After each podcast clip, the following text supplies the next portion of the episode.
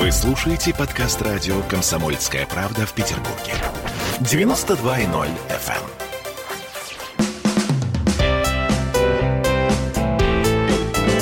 Здоровый разговор. На радио «Комсомольская правда». А знаете, мы о чем сейчас с вами будем говорить? Ужас. О стоматологии. Вообще стоматолог это такая профессия, а, окутанная, наверное, сотней баек, легенд, страхов. В общем, э, все, что вы хотели знать о зубах, но боялись спросить, причем не стеснялись спросить, а именно боялись спросить, потому что люди старшего поколения боятся стоматологов до сих пор, несмотря ни на что. Так вот, обо всем об этом мы сейчас будем говорить с Денисом Шершовым, врачом-стоматологом. Здравствуйте, Денис. Здравствуйте.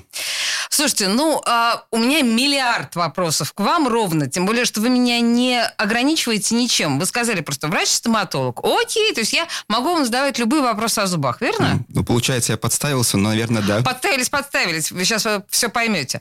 Ладно, давайте э, с Азов. Скажите мне, пожалуйста, вот э, к походу к стоматологу нам же, наверное, нужно как-то подготовиться. Однозначно. Что нужно сделать? Я понимаю, что лучше не курить, точно не пить, а еще что не?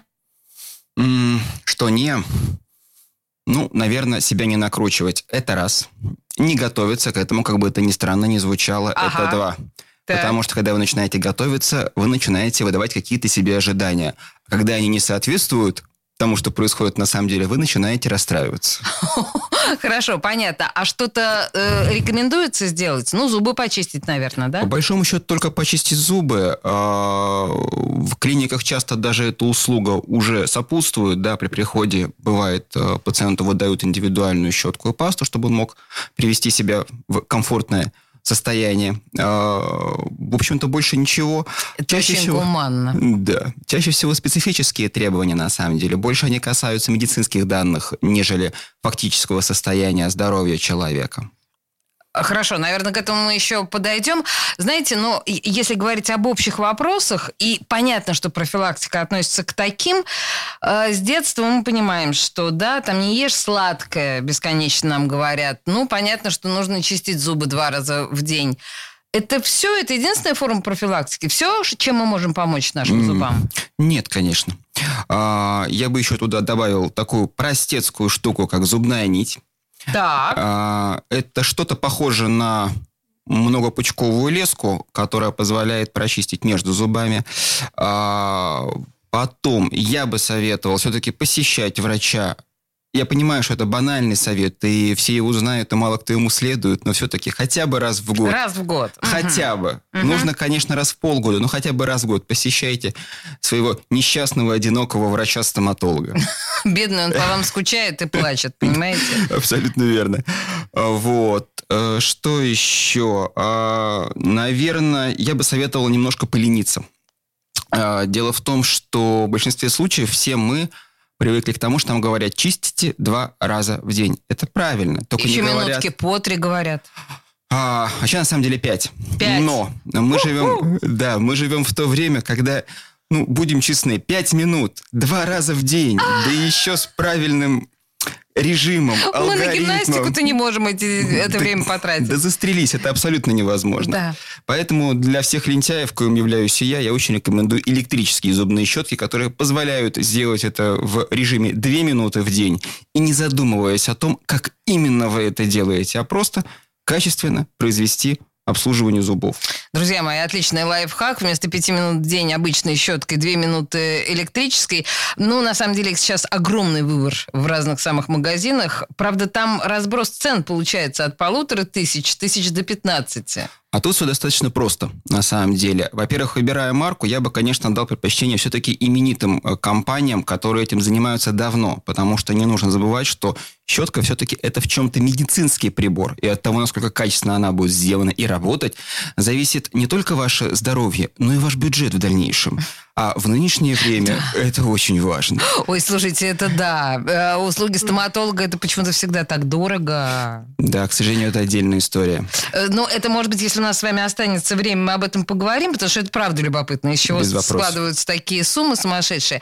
Но продолжая тему профилактики, мы эм, наверное, привыкли к тому, что нужно делать еще профессиональную чистку стоматолога. Да. Насколько нужно, насколько часто и вообще стесняюсь спросить, зачем? Окей. А, ну, во-первых, сразу все процедуры у врача-стоматолога, как ни странно, относятся к категории медицинских. Поэтому, когда ее назначают в режиме раз в полгода и без вопросов, это не всегда необходимо. Угу. Для этого и существует осмотр. Да, потому что если человек хорошо ухаживает за зубами, соблюдает все необходимые э, рекомендации, и у него нет налета или так называемого зубного камня, то на кой ляд ему эта профилактика раз в полгода? Угу. С другой стороны, если он куряка, а, без зазрения нарушает э, рекомендации, плохо чистит зубы или вообще не чистит, тогда ему, может быть, и раз в три месяца будет недостаточно проходить эту гигиену. Приходить все... к врачу только чтобы почистили зубы, да, там раз, раз в два месяца. Ну, врачи будут не против. Вопрос, нужно ли это человеку. Но, с другой стороны, если действительно не чистить зубы, то боюсь, что даже профессиональная чистка здесь не поможет. Ведь так? Ну, Или, слушайте, животные, да. же, животные же не чистят зубы. А, у животных, боюсь, с диетой все получше. А, в этом да, смысле. Тортиками как-то полегче, пироженки им не отваливаются каждый и день. кофе они не пьют. Кофеек не пьют. У них гораздо более здоровая пища. Хорошо, принято. Ну, то есть, либо, да, животный образ жизни, понимаете, без всех этих радостей. И тогда ну, конечно. можно... Ужас. Слушайте, а если вот э, тоже про профилактику, но более раннюю, с э, младенчества, есть такое мнение, что если детские молочные зубы что за ними, собственно говоря, ухаживать? Они все равно выпадут. Вот такое мнение, оно Правильно? А тата это очень опасное мнение. На да. самом деле с ним часто сталкиваешься в лице последствий когда это мнение реализуется. Ни в коем случае так делать нельзя. Это действительно серьезно. Дело в том, что молочные зубки у детишек, они, с одной стороны, ну, понятно, да, это покушать ребенку, пережевывать пищу, но, с другой стороны, они держат место для постоянных зубов. Если не ухаживать за временными зубами, за молочными, то мы получим ранную их потерю. А когда они теряются рано, косточка над местом, где они стояли, зарастает быстро и плотно, и могут быть проблемы уже прорезывания постоянных зубов или вообще не прорезывания. Поэтому... Так, подождите, ну не бывает же такого, чтобы зубы не выросли, они вырастут рано или поздно? Сплошь рядом. В смысле, совсем не вырастают? Они могут совсем не вырасти. Они могут вырасти, например, в нос, а они могут вырасти в сторону. Они могут делать все, что угодно, если нарушен протокол их созревания и роста. Если тогда такая зависимость получается, что э, раннее выпадение молочных зубов может вести к кривым зубам, ну то, что народе называется кривыми зубами? Легко. Да, скажите мне, пожалуйста, хорошо, тогда вот эти вот все пластинки, брекеты, вот то, что сейчас э, так популярно среди нас, для, среди всех, и не только, конечно же, среди подростков. Если говорить именно о подростковом возрасте или о детском возрасте, вообще, с какого возраста правильнее начинать, на ваш взгляд, носить э, брекеты? Это вопрос все-таки не ко мне. Есть отдельная плеяда специалистов. Ортодонты. Ортодонты, да а это вопрос четкий к ним. К сожалению, это отдельная специфическая очень область, и я могу сказать, что к ней я прямого отношения не имею. Я вовсю пользуюсь э, плодами трудов этих специалистов, не без них вообще никуда. Но сказать точно могут только они. Тогда Но... скажите мне, как э, практикующий стоматолог, кривизна или прямота, простите мне эти термины, зубов, она на их здоровье каким-то образом отражается? И да, и нет. Уклончиво я, конечно, постоянно отвечаю, но, к сожалению, в нашем, в нашем здоровье все очень неоднозначно. А, видите, в чем дело? К сожалению, почему-то мы воспринимаем зубы как, э, ну вот, допустим, набор кружек, красивых фаянсовых, стоящих где-то в стороне на полочке. Да, они могут быть красивые, не очень, собранные в одном городе или в разных, да, но при этом они к нам имеют какое-то опосредованное отношение. Ну да. А вот, но на самом деле это элемент нашего организма. И примизна или кривизна, уж извините за русский язык, а этой части организма может оказывать влияние на весь организм в легкую.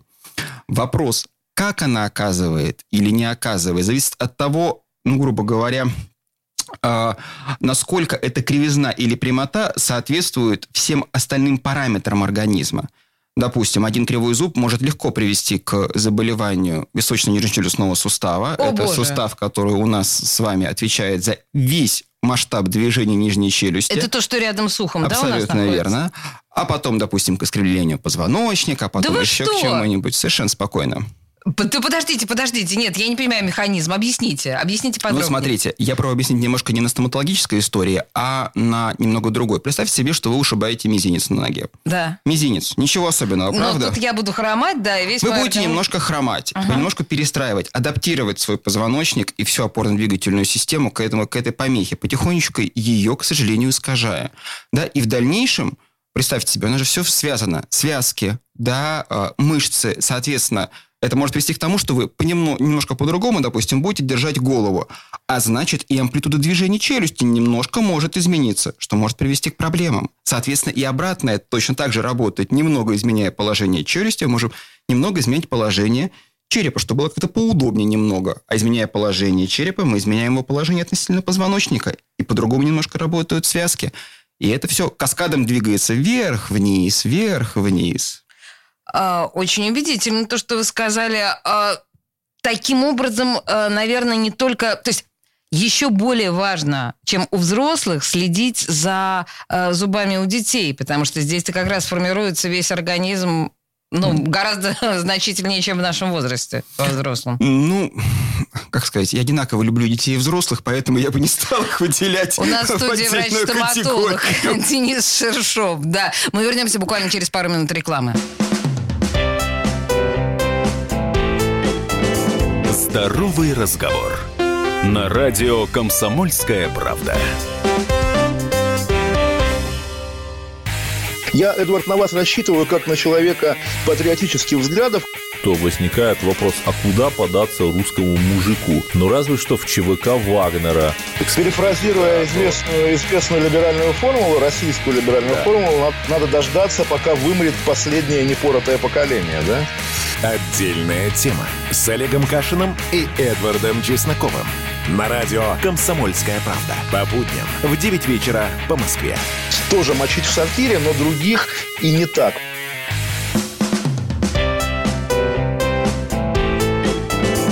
Здоровый разговор. На радио «Комсомольская правда». А мы продолжаем разговор с стоматологом. У нас в студии Денис Шершов, врач-стоматолог. И знаете, э, стоматологи наводят мосты, залепляют дупла, вселяют страх в сердца детей, голливудскую улыбку в ротовые полости звезд шоу-бизнеса. Ну, не то, что мне очень понравился этот, но, но, но миленько звучит, да? Ну, так о вас же говорят иногда поэтично. Ну, поэтично, честно говоря, ни разу не слышу, чтобы говорили о моей профессии. Ну, слушайте, хорошо. Возможно, кулуарно. Кулуарно, да. Слушайте, давайте еще немножечко, чуть-чуть буквально про профилактику, потому что прям интересно и неожиданно. Э, Жевательная резинка. Это полезно или вредно?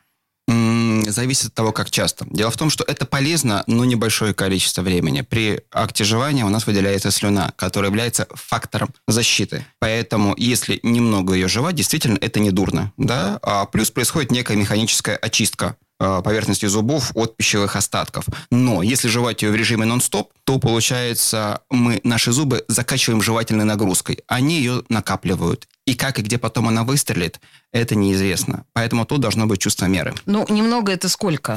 Ну, 5-10 минут после еды, пожалуйста, why not? Хорошо, а что значит э, забивается жевательной нагрузкой? Вообще, если говорить... Хорошо, я поняла, что жевательная резинка просто не перебирать. Но вообще, если говорить о грубой или, наоборот, э, мягкой, перетертой пище, нашим зубам полезнее что? Нашим зубам полев- полезна умеренность. А, в чем это заключается? Дело в том, что, ну, давайте так, я думаю, что понятие зуб для слушателей а, понятно, но при этом не совсем прозрачно. Представим себе, что это керамический кубик. Да? Ближе всего, наверное, по структуре и по материалу это будет этот материал. Мгм. Как у нас происходит нагрузка керамики? Представим себе, что мы по ней стучим по чуть-чуть. Так. Небольшими буквально движениями, буквально по грамму. Как происходит накопление нагрузки? Понемножку и происходит. Керамика не умеет ее распределять. Она ее копит. И в конечном итоге происходит Хруст. Ну, в смысле, да, трещина, перелом. Да, ведь очень часто слышны какие-то истории. Ко мне постоянно приходят люди с большими глазами и не полным непониманием ситуации, когда они говорят, слушайте, ну, кусил булку, сломал зуб. Мгм, Или неудачно кусил, разлетелся зуб. А, ну, это на самом деле странно. Если задуматься, потому что зуб – это самое прочное, что придумал наш организм вообще за все миллионы эволюций. Прочнее ничего нет. Вдруг он разлетается какой-то ерунды. Почему? Он накопил нагрузку. То есть те количественные изменения, которые в нем шли, перешли на новый качественный уровень. Вот оно что. Я думаю, что у очень многих из нас хоть раз такое случалось, когда даже ну просто откалывался кусочек зуба при минимальной совершенно действительно при откусывании булки. Вот в чем все дело. Накопленная нагрузка. Накопленная нагрузка, Мгм. да. Поэтому, соответственно, если мы потребляем грубую пищу, например, очень любим орехи, а таких пациентов много, то мы, с одной стороны, усиливаем нагрузку на зубы, потому что пища жесткая, а с другой стороны делаем вторую, очень неприятную, но очень опасную вещь. Мы накачиваем наши мышцы. Почему Жевательные. неприятную? Потому что мышцы, к сожалению, практически не ограничены в своей силе. А, соответственно, чем больше сила мышцы, тем больше величина нагрузки, падающая на зуб. То есть мы начинаем э, сильнее укус- кусать, да? Сильнее Жевать, жевать. кусать, да. Ну, представьте себе, что мы говорим с вами не про зубы, а про культуриста. Мгм. Да, а, для него поднять, э, там, не знаю, 100 килограмм совершенно обычное дело. А для обычного человека это невозможно. Но он любое действие будет делать с большой силой. Мгм. Да, а если он применяет эту силу к какому-то твердому предмету в виде зуба, он будет ее воспринимать. И, соответственно, быстрее приходить в негодность. Как это понятно, господи боже мой. А мы всегда думаем, что, да, наши сильные челюсти, это так здорово, это так... Здорово. Для стоматологов. Больше потом ремонтировать приходится. Хор- Хорошо, понятно. Слушайте, это прям открытие, если честно. Скажите мне, а если продолжать тему профилактики, а ополаскиватели рта, о которых нам часто говорят, насколько это эффективно, нужно, полезно и как часто это делать? Хорошая вещь, э, но тут опять же, видите, я все мы люблю сравнивать все с простыми, банальными, обывательскими совершенно вещами. А, Давайте себе представим, что вам нужно вымыть пол. Вряд ли будет польза, если будете ходить с ведром и разливать э, воду по полу в разные стороны. Мгм. Да, толку не очень много. Если пол чистый, ну, окей, да, это окажет какое-то действие. Если он грязный, максимум, что вы сделаете, это грязь растечется в другие совершенно какие-то пространства, участки. Так что ополаскиватель – это дополнительная история к чистке, но никак не основная. Мгм. Да, она больше полезна не для зубов, а для десен. Потому что десны слизистая очень уязвимая часть нашего организма, да, и нуждается, бывает, в бережном очень уходе. И тут ополаскиватели, конечно, бесценны. Я думаю, что к теме десен мы еще вернемся сегодня, потому что это тоже очень важная история. Но, э, знаете, очень часто, особенно, кстати говоря, в советское время, но и сейчас тоже говорят о необходимости фтора или о применении фтора. Это что, зачем и не преувеличено ли его значение? Э, Нет, не преувеличено. Э, Дело в том, что наши сами зубы состоят из минералов. Ну, точнее, определенного минерального соединения. А Оно может иметь в своем составе два элемента – кальций и фтор. В зависимости от того, чего больше, определяются определенные степени защиты. Чем больше фтора в составе этих минеральных компонентов, тем более защищен зуб от кариеса. Фтор его хуже просто, к сожалению, воспринимает. Ну, хуже для кариеса, конечно. Вот, поэтому, конечно, вторирование зубов имеет э, большое значение, и, в общем-то, как профилактика, это бесценно. То есть, ну, к сожалению, фтор мы не можем есть, в отличие от кальция, но э, насыщенная кальцием пища нам дает определенные преференции в смысле наших зубов? А, Она дает преференции в смысле того, что если не есть пищу с кальцием, да, то зубам будет совсем не весело. То есть это скорее вопрос не того, э, что лучше кальций или фтор, а того, что лучше без кальция или с кальцием. Конечно, с кальцием. Однозначно. Он много где применяется не только в зубах. А кальций или фтор и то, и другое. Это оба строительные кирпичики нашего организма. Поэтому нельзя делать что-то одно. А в да. комплексе. Да, только ком- комплексное применение. Как именно? Ну, конечно, это банальные зубные пасты совершенно, да, специальные, разработанные с нужной концентрацией фтора. А с нужной это с какой? А вот тут я, к сожалению, сошлюсь на свою память и скажу, что не помню. Нет, ну подождите, а, просто нам половина паст об- обещают э, отбеливающий эффект, и половина паст обещают э, фторонасыщенность и кальцинасыщенность. Тут просто верить э, производителю? А, да, я бы доверился производителю, но эти пасты, которые вы назвали, носят совершенно разную цель. Да, это понятно, это конечно. Д- Соответственно, и минеральный состав у них совершенно различный. Поэтому ну, в общем, я бы, наверное, советовал довериться хорошим производителям. А нужно менять пасту? И как часто нужно менять пасту? Или можно пользоваться все время одной? Вот одна меня, в принципе, устраивает, и я на всю жизнь ее себе прописала. На самом деле, как ни странно, это очень интересный вопрос. Дело в том, что а, слово «устраивает», оно всегда очень загадочно. В каком смысле? Ну, смотрите, наш организм же, он же тоже не дурак. Да, когда мы говорим, что нас что-то устраивает, мы же на что-то опираемся, на какие-то свои ощущения. Да, если представить себе, что организм – это система, значит, у системы есть какие-то способы контроля того, что с ней происходит. И вот комфортно и подходит – это один из этих инструментов. Поэтому, если вы чувствуете, что вам подходит то, чем вы пользуетесь, вам комфортно, вам приятно, и, что немаловажно, при приходе к врачу-стоматологу вы получаете физическое подтверждение этого. То есть uh-huh. он, допустим, делает вам фотографии или записывает видео, ну или хотя бы говорит о том, что посмотрите, как у вас классно все с зубами, значит, наверное, этому следует верить. И не метаться в поисках какой-то идеализированной пасты, которая сделает еще лучше. Это очень важный совет. Слушайте, хорошо. Ну и последнее, наверное, а, в смысле профилактики, или, по крайней мере, такого ежедневного ухода за зубами, большой вопрос и спор. А, зубы чистить до завтрака или после? Ну, окей. Вернемся к моим обывательским примерам. А, а вы грязную тарелочку моете до того, как вы покушали, или после? Боюсь, что после. И правильно делаете. То есть Почему? вот так нужно поступать Конечно. с зубами? Сначала вы нанесли на них какое-то загрязнение, а потом вы это загрязнение очистили. Следуя вашей логике, я должна чистить зубы и после обеда, и после ужина. А, в идеале, да, в идеале. Но, к сожалению, во-первых, это тяжело бывает. Ну, будем, да, откровенно, время-то такое сейчас быстрое. А во-вторых, не является необходимым, в принципе. Достаточно почистить после завтрака, после и перед сном. Это обеспечит полную комплексную хорошую защиту. Почему же так хочется многим из нас почистить зубы сразу после того, как мы встали? Ну, во рту неприятно. Это может говорить о том, что что-то не в порядке. Потому что если э, баланс в полости рта соблюден, у вас не должно быть какого-то сильно неприятного ощущения после того, как вы встали. Это может быть о каком-то патологическом процессе То есть внутри. на это нужно обратить внимание? Да. Хорошо, принято. А, тогда давайте, вы знаете, к такому наболевшему вопросу. А, кариес. В стоматологии бывают другие. Кариес, кариес.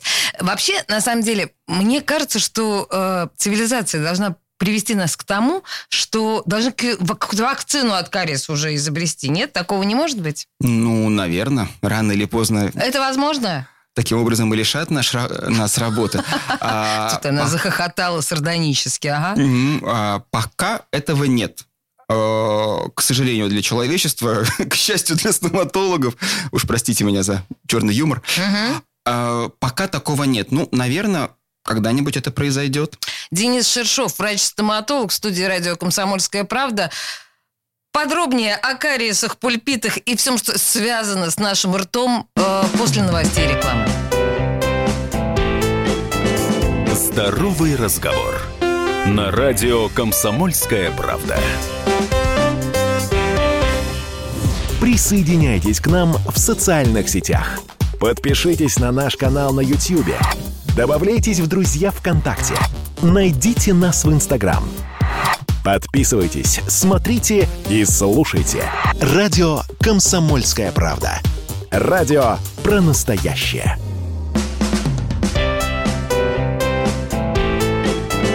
Здоровый разговор. На радио «Комсомольская правда».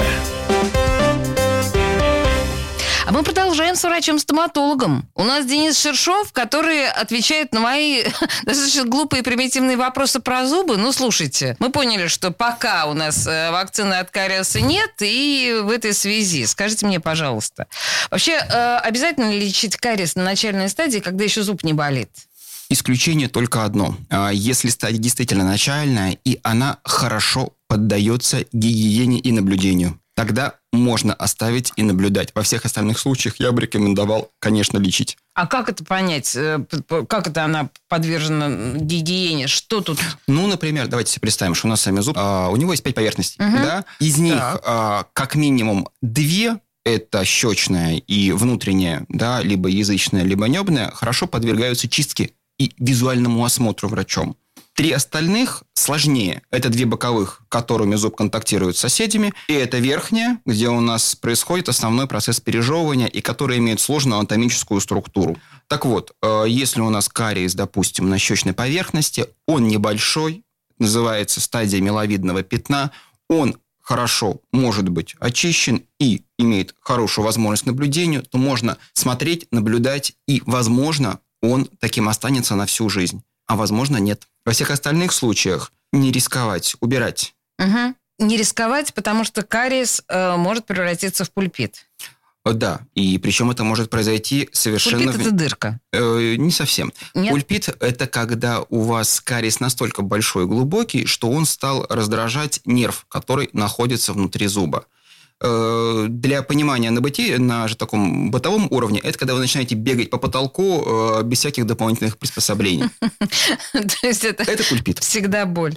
Да выраженная, сильная и очень плохо чем-то снимаемая. А вот чтобы не оказаться в неожиданной ситуации в неподходящий момент, да, лучше, конечно, кариесы, даже небольшие, убирать. Почему говорю даже небольшие? С точки зрения идеальной какой-то ситуации, когда мы имеем возможность в любой момент прийти к врачу и убрать эту проблему, наверное, я бы этого не советовал. Но мы живем в реальном мире. К сожалению, как вы сейчас все понимаете, вы можете оказаться совершенно неожиданно в больнице, а зуб может заболеть. Поэтому... Да, и так часто по закону подлости бывает так именно, именно так, да? Либо мы где-нибудь в отпуске в далекой и дикой стране, либо действительно в больнице, не дай бог.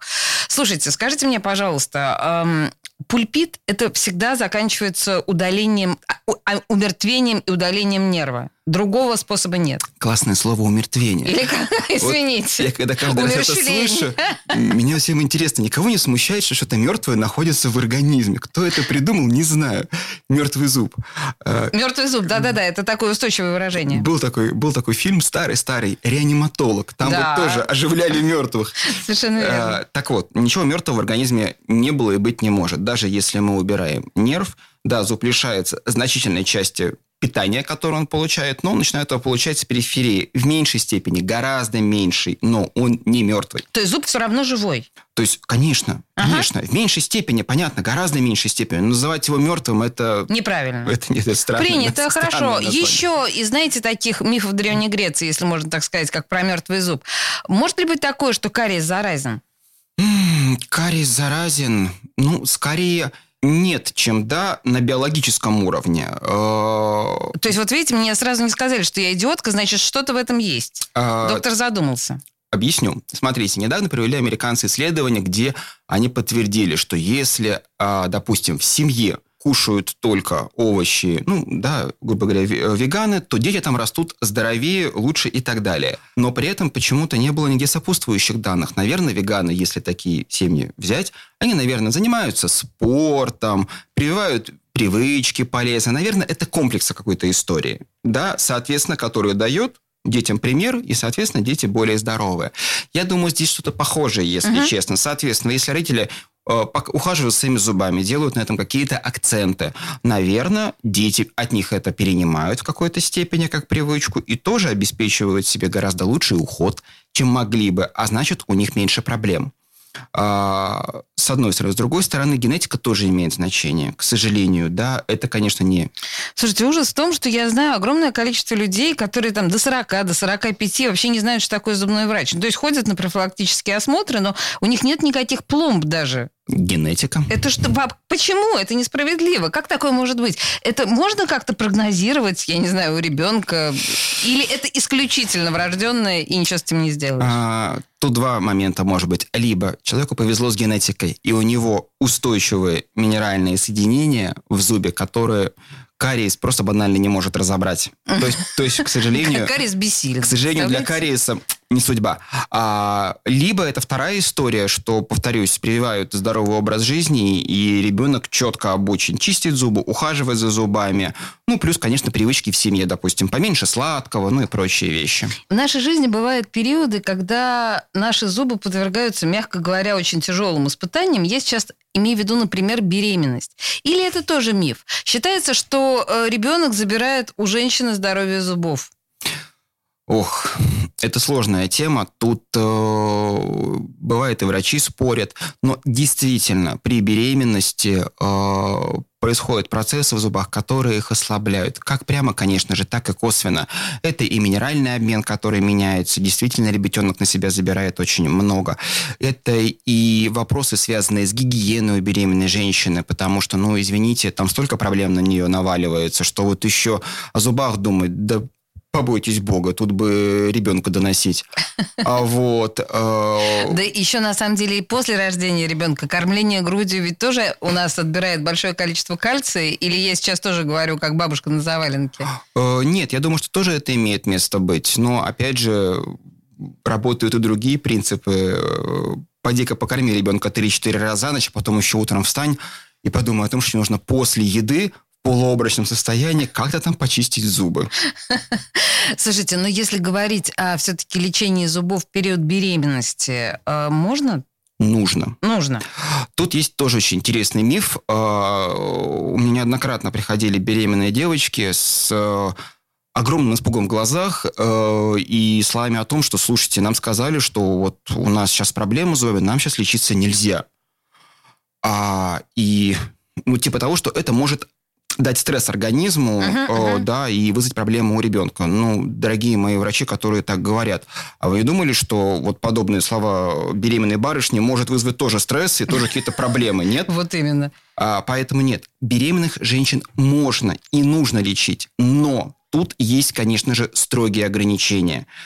А, Звучат они приблизительно так. Первый и третий триместр – это самые неблаго- неблагоприятные моменты для лечения зубов. То есть примерно начиная с третьего месяца можно уже об этом думать и идти к врачу. Получается с четвертого, если я правильно понимаю. четвертого, да. Ну, то есть три месяца Четвертого. прошло, с четвертого месяца, да. Да, можно пойти к доктору, э, и в случае необходимости каких-то острых вещей, конечно же, доктор поможет, ну, должен помочь и вылечить. Подбирается, есть специальная анестезия, которую можно ставить беременным. Да, все это давным-давно придумано. Ну, а то какие-то изгои от стоматологии, честное слово. А в третий триместр, честно скажу, это самое опасное время, э, но там тоже можно помочь. Да, только единственное, что в период беременности акцент, конечно, делается на помощь непосредственную по проблеме. То есть, естественно, не нужно начинать делать виниры в период беременности, упаси боже. Вот к вопросу о винирах. Я, знаете, я Опасную тему задел, похоже. Да. Слушайте, нет, на самом деле иногда приходит в голову счастливая мысль, что, слушайте, давайте удалим все зубы к чертовой матери и сделаем вставные. Э, Виниры – это, как это называется, половинчатые решения. Но, слушайте, может быть, действительно сдел- вот что нужно, вот если надоело уже, наконец, лечить зубы, уже действительно хочется от этого избавиться. Виниры или полностью вставные челюсти – это решение вопроса? Это решение вопроса благосостояния врачей-стоматологов, но вряд ли пациентов. Да, видите ли, в чем дело? А, Есть такая, ну, условно, поговорка. а, Есть зубы, есть проблемы. Нет зубов, проблем еще больше. Вот так! Так. Поэтому нет, э, ребята, не спешите, пожалуйста, расставаться с тем, что вам дала природа, да, и старайтесь разумно все-таки поддерживать, сохранять и использовать это. Никакое на данный момент техническое решение, материал, метод не дает тот же результат, который дают свои собственные зубки. Правильно стоящие и правильно пролеченные. Так что берегите их. Не спешите с э, их утратой. Слушайте, вообще это совершенно невероятная история. Я думаю, что не только я, огромное количество наших слушателей, глядя во рты э, счастливчиков, которые когда-то себе сделали новые челюсти, думают, боже мой, вот ты-то вообще не знаешь никаких бед со своими вставными зубами. Но это не совсем так, говорит нам врач-стоматолог. А ну, ну, ну как? Ну, Ну окей, они же давай- не болят? давайте себе представим ситуацию. Сейчас очень популярен метод имплантации. Да. Да, а, Это когда мы в тело челюсти, в кость, а, устанавливаем некие искусственные опоры, сделанные из титана, которые выполняют роль искусственных опор или искусственных корней. И потом а, сверху на них уже устанавливаем искусственные коронки. Да? А, идея это классная, все искусственное, кариусу не подвержено, но а кто вам сказал, что у вас имплантант обязательно приживется? Есть шанс, что он не приживется, а зуб уже удален. Или, например, человек же живая машина, у него может появиться, допустим, какое-нибудь системное заболевание. И это может усугубить проблему с имплантацией и, допустим, вызвать отторжение в отдаленный период. А зубы-то вы уже не вернете. Абсолютно Поэтому верно. берегите, пожалуйста, то, что у вас есть. В студии радио «Комсомольская правда» был Денис Шершов, врач-стоматолог. Спасибо вам большое, это было крайне интересно. Не болейте. Здоровый разговор. На радио «Комсомольская правда».